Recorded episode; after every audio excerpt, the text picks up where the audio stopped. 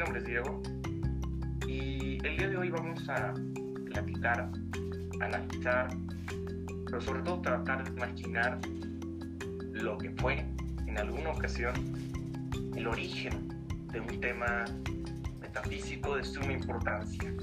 Estamos hablando de la esencia de las cosas.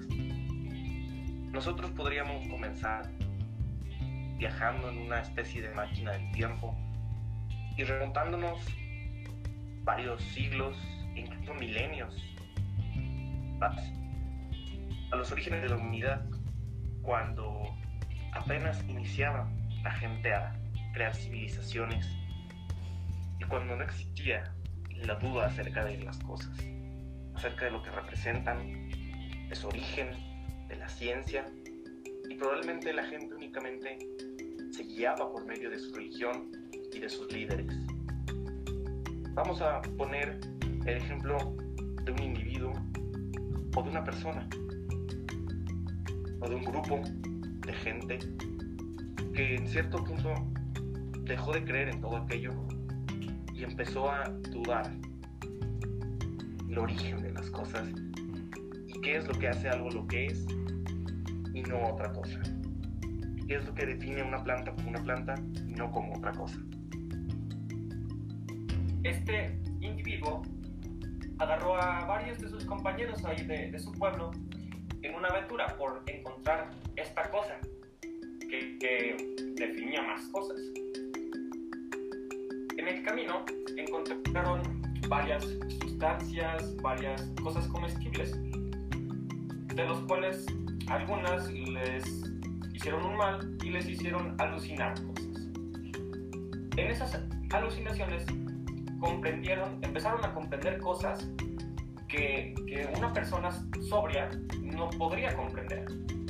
Se empezaron a imaginar, se empezaron a cuestionar, más bien dicho, ¿por qué?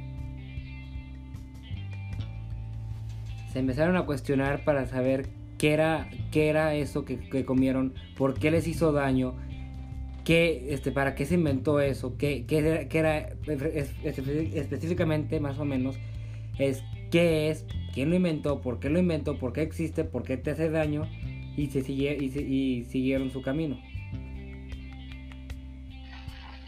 Y durante todas esas meditaciones, buscando el porqué y las razones, comprendieron varias cosas. Necesitaban de dos em, palabras fundamentales para poderle dar sentido a sus pensamientos. Necesitaban del ser y de la esencia. El ser más o menos tenían una idea de qué era ellos, pues aún tenían un poco de conocimiento y mm, estudios en el área filosófica del pueblo de donde venían. Sin embargo, empezaron a cuestionarse la esencia de las cosas.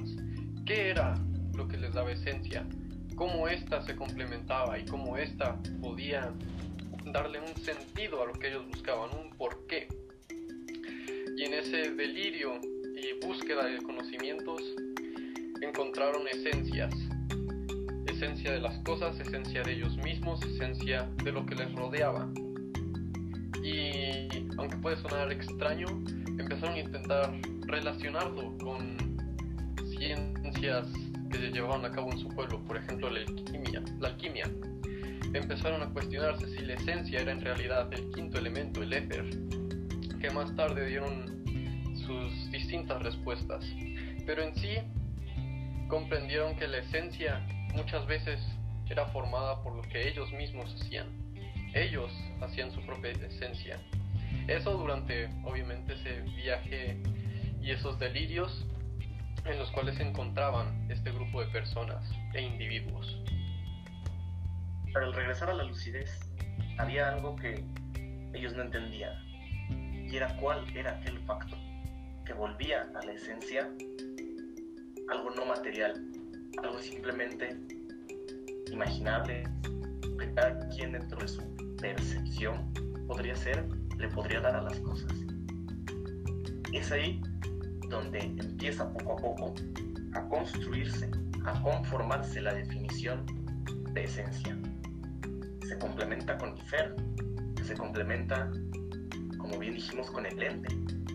Y que cada vez se vuelve más fácil para nosotros comprenderla, poder aplicarla, poder llegar a una esencia objetiva sin caer en relativismos, sin caer en percepciones o ideas basadas en sentidos. Pero esto se pudo haber realizado, se pudo haber concluido gracias a un estado no muy lúcido, pero hoy en día, gracias al desarrollo de la filosofía y de las diversas ciencias, el ser humano puede plantearse lo que es la esencia, lo que abarca, gracias a su capacidad cognitiva y sin necesidad de estar en algún otro estado simplemente integre, por así decirlo. Muchas gracias.